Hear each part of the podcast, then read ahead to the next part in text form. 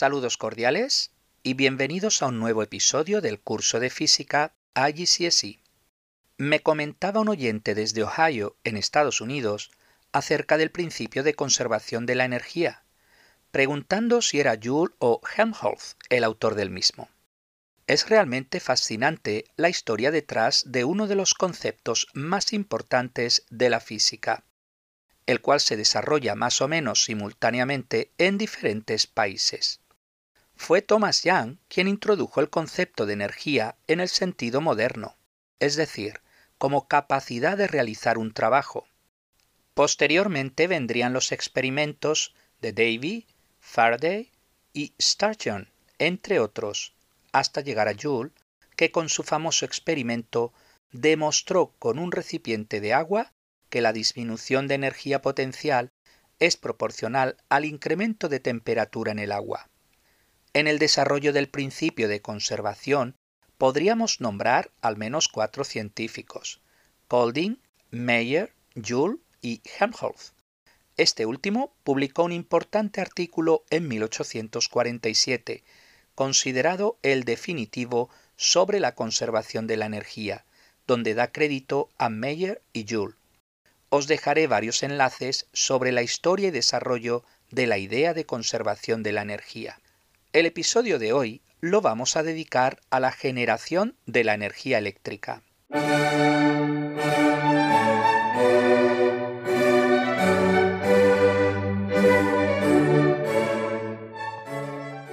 El primer suministro de luz eléctrica del mundo se instaló en la ciudad de New York en 1882 apenas unos años después de la invención de la lámpara incandescente por parte de Edison, aunque sería mejor decir que la perfeccionó. Desde entonces el mundo se ha llenado de centrales eléctricas, con sus grandes torres que echan humo y que luego analizaremos. La electricidad de las centrales eléctricas se produce en los generadores. Pero veamos cómo es una central eléctrica a grandes rasgos. Las centrales térmicas transforman la energía química contenida en un combustible en energía eléctrica. El tipo de combustible utilizado es el combustible fósil, el carbón, el gas natural y el petróleo, el cual se quema en una caldera. Una central nuclear es también una central térmica, puesto que utiliza energía térmica.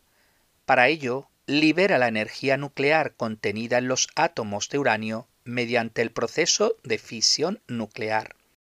Esto sucede en el interior del reactor nuclear. En ambos tipos de centrales la única diferencia está en la fuente de energía utilizada, pero una vez generada la energía térmica, el esquema que siguen es el mismo.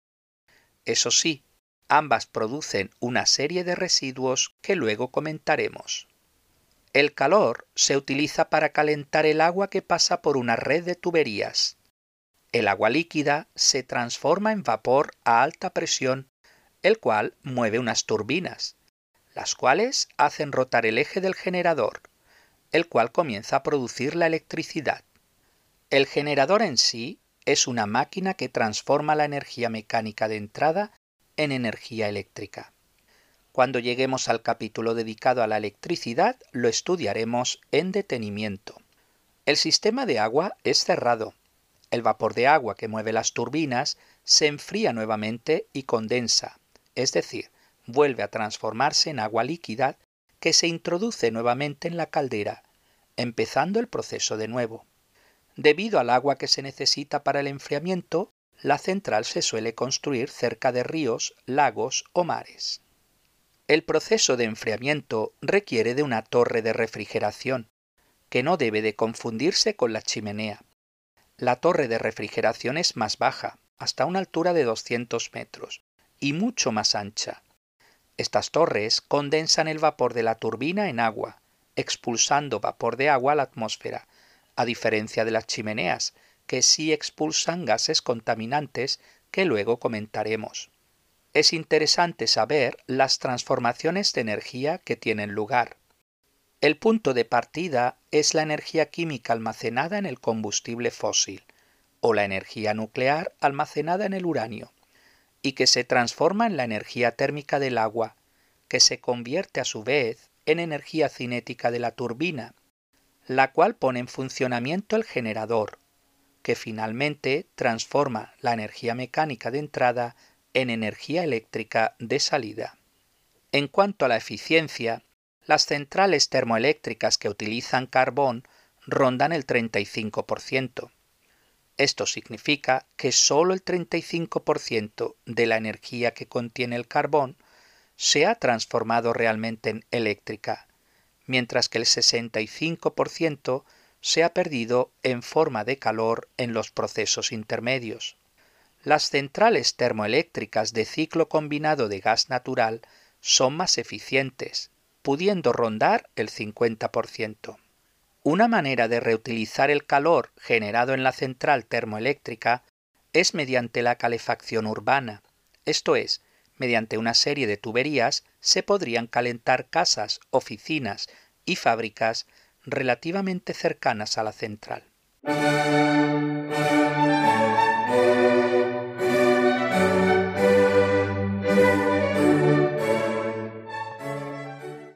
Veamos algunos ejercicios para ver si se ha comprendido lo explicado hasta ahora.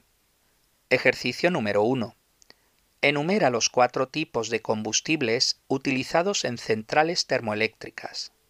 Los combustibles fósiles, que son el carbón, el petróleo y el gas natural, y el uranio. Ejercicio número 2. En una central termoeléctrica, apartado A. ¿Para qué se utiliza el vapor de agua? Para mover las turbinas. Apartado B. ¿Qué hacen las torres de refrigeración? Como su nombre indica, sirven para disminuir la temperatura del agua, dispersando el calor del agua. Ejercicio número 3. Vamos a comparar dos centrales, una térmica de carbón y otra nuclear. Ambas tienen una potencia de entrada de 5.600 megavatios. También ambas necesitan 60 megavatios para hacer funcionar la central. En cambio, las pérdidas energéticas son diferentes. La central de carbón pierde 600 megavatios en la caldera, 2.900 megavatios en las turbinas y 40 megavatios en los generadores la central nuclear pierde 200 megavatios en el reactor, 3.800 megavatios en las turbinas y 40 megavatios en los generadores. Apartado A. ¿Dónde se gasta más energía? En las turbinas. Apartado B. ¿En qué forma se pierde esta energía? En forma de calor. Apartado C calcular la potencia de salida de cada central. Primero, para el carbón. Potencia de salida será igual a la potencia de entrada menos la potencia gastada.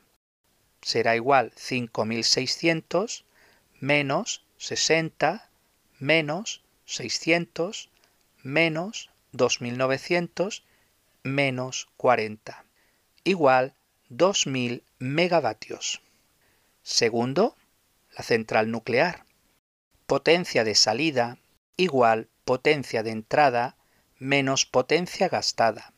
Igual 5600 menos 60 menos 200 menos 3800 menos 40. Igual 1500 megavatios. Apartado D. ¿Cuál es la eficiencia de cada estación termoeléctrica? Primero, central de carbón, eficiencia igual, potencia de salida dividido potencia de entrada, igual 2000 dividido 5600, aproximadamente un 36%. Segundo, central nuclear, eficiencia igual potencia de salida dividido potencia de entrada, igual 1500 dividido 5.600, aproximadamente un 27%.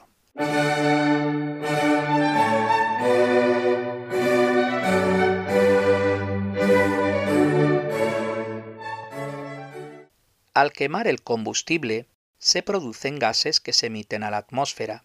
Para ello debemos entender la reacción de combustión que tiene lugar.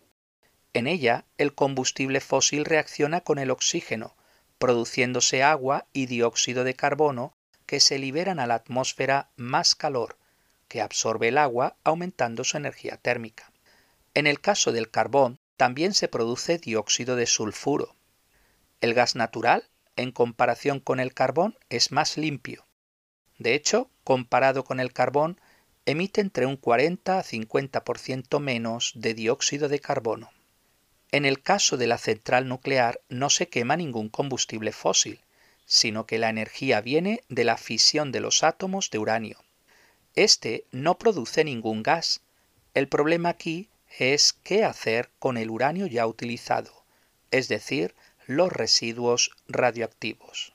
Comentaré brevemente los principales problemas referentes a la polución o contaminación. La energía del Sol, al llegar a la Tierra, calienta la superficie y esta energía es remitida.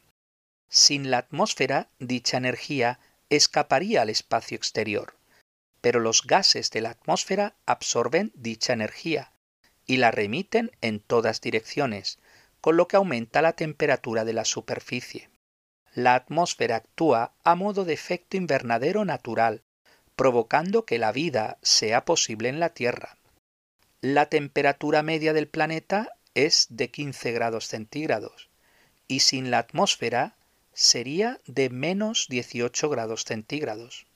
El problema está en la emisión indiscriminada de dióxido de carbono debido a la acción humana, puesto que provoca un efecto invernadero aumentado, también llamado artificial, mejorado o acentuado, y que hace aumentar la temperatura en el planeta es lo que se conoce como el calentamiento global y que os animo leáis sobre sus efectos en el planeta.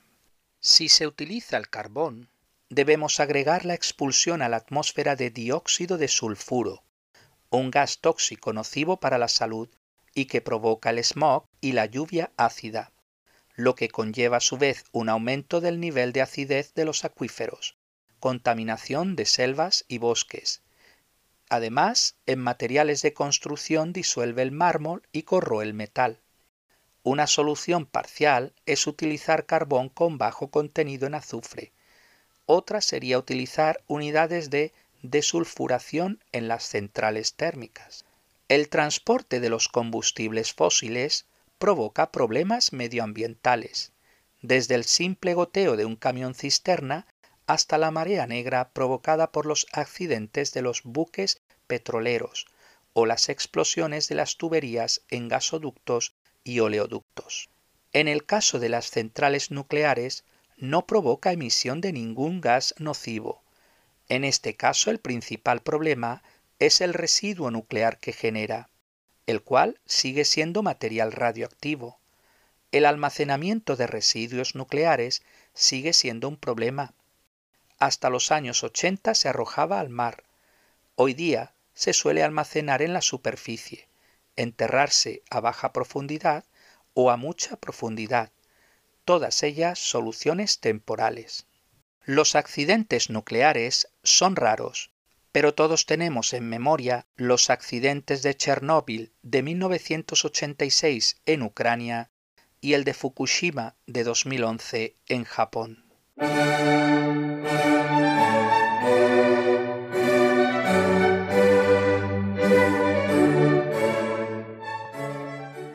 Veamos algunos ejercicios. Ejercicio número 1. Describe las transferencias energéticas que tienen lugar en los siguientes casos. Apartado A. Una piedra cae desde un acantilado. La energía potencial gravitatoria se transfiere en energía cinética conforme cae. Finalmente la piedra queda inmóvil, con lo que su energía cinética se transforma en energía térmica de sus moléculas y en calor que se transfiere al medio ambiente. Apartado B. La comida que se cocina en un microondas. Las microondas son ondas electromagnéticas que son absorbidas por las moléculas de agua, que aumentan así su energía térmica, calentando de esa manera la comida. Apartado C. Se pone en marcha el funcionamiento de un DVD. El reproductor usa energía eléctrica y la transforma en sonido. Apartado D. Una turbina de una planta termoeléctrica. Transforma la energía térmica del vapor de agua en energía cinética. Apartado E. Un generador. Transforma la energía mecánica en energía eléctrica. Ejercicio número 2. Una central térmica de carbón necesita 600 megajulios por segundo para su funcionamiento, produciendo 150 megajulios de energía eléctrica. Una central térmica de gas natural necesita 1000 megajulios por segundo para su funcionamiento, produciendo 450 megajulios de energía eléctrica. Calcula la eficiencia de cada planta. Primero, planta de carbón. Eficiencia igual energía de salida dividido energía de entrada igual 150 dividido 600 igual 25%. Segundo, planta de gas. Eficiencia igual energía de salida dividido energía de entrada igual 450 dividido 1000 igual 45%. Ejercicio número 3. Una bombilla genera 8.4 julios de calor por cada 12 julios de energía eléctrica de entrada. ¿Cuál es su eficiencia? Eficiencia igual energía útil dividido energía de entrada igual 12 menos 8.4 todo dividido 12, igual 30%. Pues hasta aquí el episodio de hoy. Muchas gracias por su atención y hasta el próximo episodio.